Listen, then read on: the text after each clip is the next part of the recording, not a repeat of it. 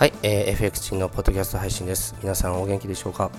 えっ、ー、とですね、今、えー、このポッドキャストを、えーとですね、収録しているのは、えー、9月の19日なんですね。えっ、ー、と、連休が、え、終わりまして、またですね、あの、通常通りの日常が戻ってきました。で、連休中はですね、あの、台風の被害とかに、まあ、遭われた方とか、まあ、せっかくのですね、ご旅行が、え、うまくいかなかったとか、台風の影響でね、そういった方とかいらっしゃるかと思います。はい、それでもですね、気持ちを、え、切り替えて、え、またですね、新しい週の、まあ、始まりということで頑張っていきましょう。えー、まずですね、うんと今、えー、自分はですねあの東京のですね自分の自宅にいます、えー、そして、えーと、目の前ではですねあのチャートをちょっと開いてるんですね。でチャートの話からではなくてまず一つはですね、えーと、先々週かな。あの実はですねあのクロスリテイリング株式会社えー、と、あと日本投資家育成機構、えー、まあ、両方とも自分がですね、あの創業している会社なんですけど、えー、そちらのですね、役職者、え研修っていうのがありまして、実はですね、群馬の方に行ってきたんですね。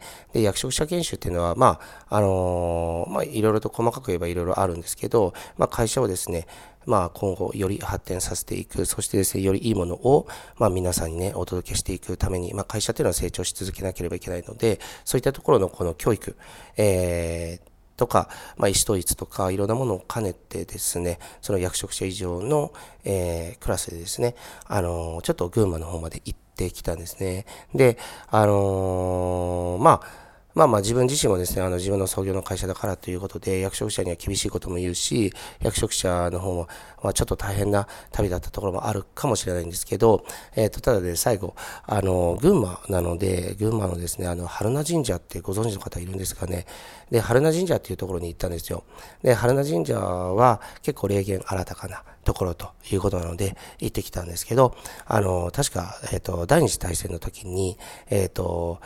あれなんですよね、あの、軍艦で、まあ、ほとんどですね、日本の軍艦っていうのは、まあ、あの、えっ、ー、と、海中にですね、沈められるわけですね。えー、アメリカ軍によって。けれども、あの、えっ、ー、と、春菜っていう名前のですね、軍艦、えだけはですね、生きて無事帰ってきたっていうことで、それで、あの、その同じ名前、春菜神社っていうのは、すごく、えっ、と、霊言があるんだっていうような話があったりするそうです。ということで、はい。えー、じゃあまあ、それは、まあ一つ、あの、えー、と会社のですね、えー、ご報告だったんですけど、今ですね、自分の目の前でチャート開いてるんですが、えっ、ー、と、ドル円ですね、自分が、えっ、と、このポッドキャストの方でお伝えしてたかどうかちょっとわからないんですけど、あの、他のね、あの、月額制のところではお伝えしてました。えっ、と、円高が一旦、まあ、そろそろ終了して、まあ、円安の方に向かう動きだっていうことは、え前もってお伝えしてたんですけど、えっ、と、今ですね、ようやく、えドル円の方は、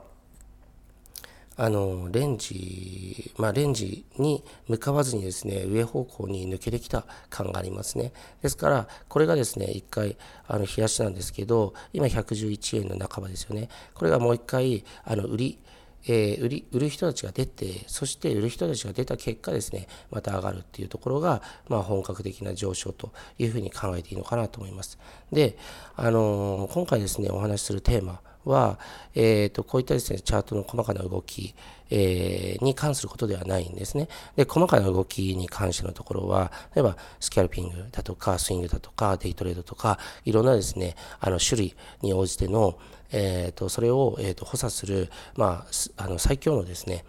えーと、コンテンツとかを、まあ、弊社側で皆さんにこうご提供していくわけ、いってるわけですから、そちらの方もですね、あの、で、ぜひテクニックは学んでいただいて、そして利益の方を上げてほしいなというふうに、まあ、思うわけですよね。で、自分自身はですね、えっ、ー、と、このドル円のですね、まあ、冷やしチャートで、まあ、円、円安方向に、このあの、冷やしでですね、短期的な動きとしては向かうっていうのはお伝えはしてきたわけなんですけど、え、それとは別にね、あの、ファンダメンタルズ的な動き、あと世界情勢のところからですね、ちょっと今回話してみたいなと思うんですよね。で、あの、たびたびですね、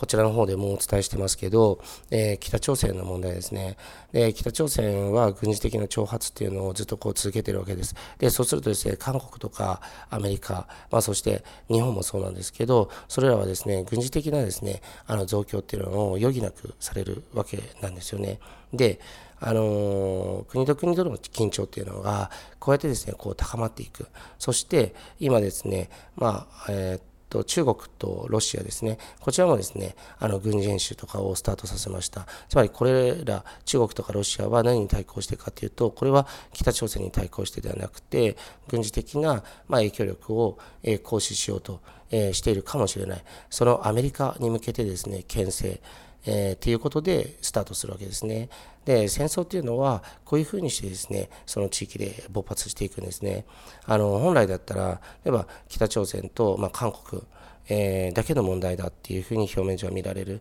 でもこれは朝鮮戦争によってですね、分断された、まあ、国、っていうふうに国々なわけですよね。で、それは、それはじゃあ、どこが引き金になってるかって言ったら、やはりですね、あの、米ソの対立なんですよ。あの、当時のね。ですから、アメリカとソ連っていう、まあ、あの、えー、今ロシアですけど、ソ連、えーと、この対立の悲劇が、まあ、生んでるとも言えるわけですよね。で、その大国の意思によって、こうやってですね、あの2つの国が分断されて、あ1つの国がね、1つの国がま分断されて、そして、またそれが戦争を起こして、またですね、あの行き来が国あの国えーとえーと、国交がですねあのできないような状況にもなるわけです。で今ですね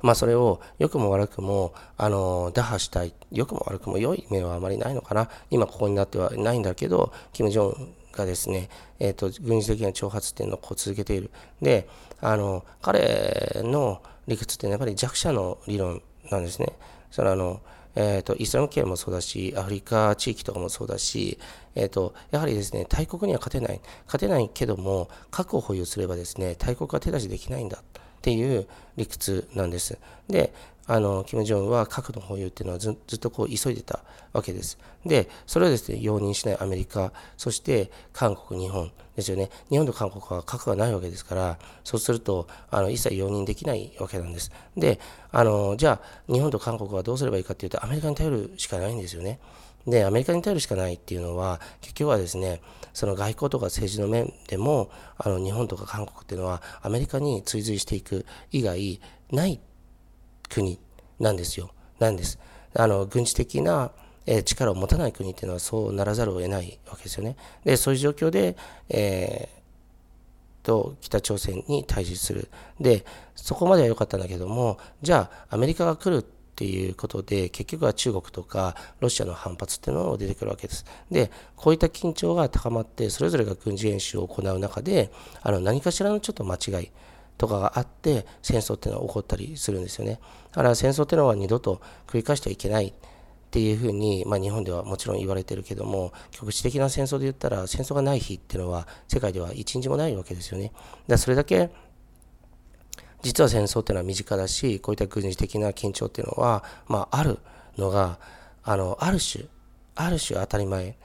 な世界に我々は住んでるっていうことです。でその中でですね我々投資家が取るべき道として、自分自身これまでもね、あの、お伝えしてきましたけども、この日本っていう国において、日本の通貨である円がですね、今後もですね、強くなるっていうことは僕はないって思ってるんですよね。だから僕自身は、あの、えっ、と、超長期的に見たら、あの、資産を守る上では超長期っていうのはすごく大事なんですけど、超長期で見たら、えっ、と、円安に向かうっていうふうにずっと伝えてるわけです。で、それはなぜかっていうと、もちろんですね、日本自体にリスクあります。あの、地震ですとか、あと政治的な弱さですよね。その他ですね、ビジネスの進めにくさとかっていうのも、海外からの投資をですね、遠ざけてる要因です。で、そういうのもあるけども、やはりですね、あの、北朝鮮がすぐそこにある。ってことですね。そうすると、常にですね、あの円っていうのはリスクにさらされるんですね。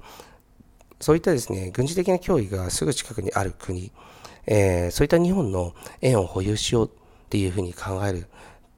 あの、海外の人っていうのはあまりいないわけなんですね。で、ましてやですね、あの、世界でも有数の、えっ、と、えっ、と、税金が高い国です。その中で税金もたくさん払って、しかも北朝鮮のリスクがあって、そして地震もあの頻発する。こういったところの資産をですね、やはり保有しようかっていうと、なかなかですね、保有しづらい。そうするとですね、円の価値というのは下がると思うんですよね。だから、僕自身はね、あの、今後一番安全なところっていうのは、えー、と、やはりですね、まあ、ニュージーランドとかオーストラリア、あとはカナダとか、あとは、まあ、あの、えっ、ー、と、ヨーロッパの一部とかですよね。そういったところは、あの、まあ、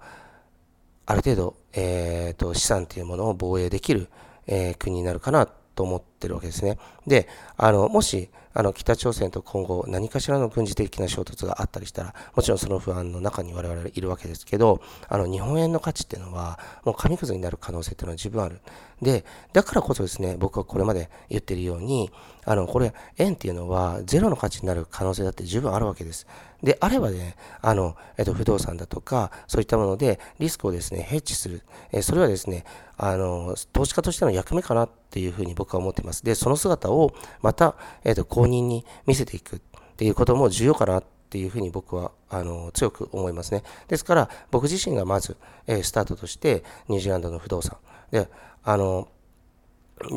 だから僕は日本にはですね、危ないので、実は不動産って持ってないんですね。日本には、僕は土地は土地は持ってる、まあこれ不動産ですけど、あの、上物を建ててのものっていうのは持ってないんですね。そのぐらいですね、僕は神経質になってて、あの、えっと、通貨とかも、まあ日本円の割合っていうのをできるだけ少なくして、そして、あの、ニュージーランドとか、オーストラリアとかの、まあ通貨で持つっていうことにしてます。で、中でもですね、そこでこう不動産を持つっていうのは、戦争とか何か軍事的な衝突があった時は、最もですね、価値が上がるからなんですね。あの、通貨っていうのが一番弱いんですよね。だから、その日本円をですね、ありがたがってですね、あの、しかも貯金までするっていうのは、やはり僕の考え方としては、まあ、ないことなんですよね。うん、これは皆さんよくよく考えてほしいと思います。で、あのうちの会社でもちょっと頑張って急いでるんですけど、その投資家の、えっと、コミュニティみたいなものを作りたいなと思ってて、で、その中でですね、有益な投資情報ですね、資産をあのどちらかというと防衛するための投資情報とかですね、あのー、例えば、あの、えっと、そのコミュニティに参加している人たち、えー、が、えっと、購入できるですね、あの手頃な不動産だったりとか、まあ、あの、えっと、戦争とか、そういう時にこう強い、えー、価値を持つものだったりとか、そういったですね、万が一の備えっていうものを、まあ、えー、やっていく、そういった、あの、えっ、ー、と、コミュニティっていうのをちょっと考えています。で、あの、まあ、本当1年、2年とかの、えー、中では何かしらの緊張状態っていうのが、まあ、あの、エスカレートする可能性があるので、うちもちょっとですね、そのあの、コミュニティとかのを作るのをこう急いでいきたいと思うので、まあ、あの、来年の初めとかね、そのぐらいには皆さんに、まあ、お披露目できるんじゃないかなと思います。ぜひ、えー、その時までも、にもですね、やはりその戦争の脅威とか、そういったことでですね、円がいかに、えー、弱いのかっていう、弱くなるだろう。そして円だけを持つっていうのはあの相当なリスクなんだっていうことをよく考えておいてほしいなと思います。はい、えー、今回は、えー、以上となります。はい、ありがとうございました。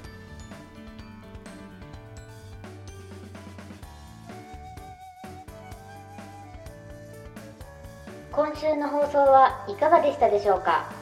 弊社クロスリテイリングでは投資に関わるさまざまな情報を発信していますひらがな3文字で「とうし」に教科書の「科」で「とうしか」と検索してみてくださいねそれではまた次回お会いしましょうこの番組はクロスリテイリング株式会社の提供でお送りしました。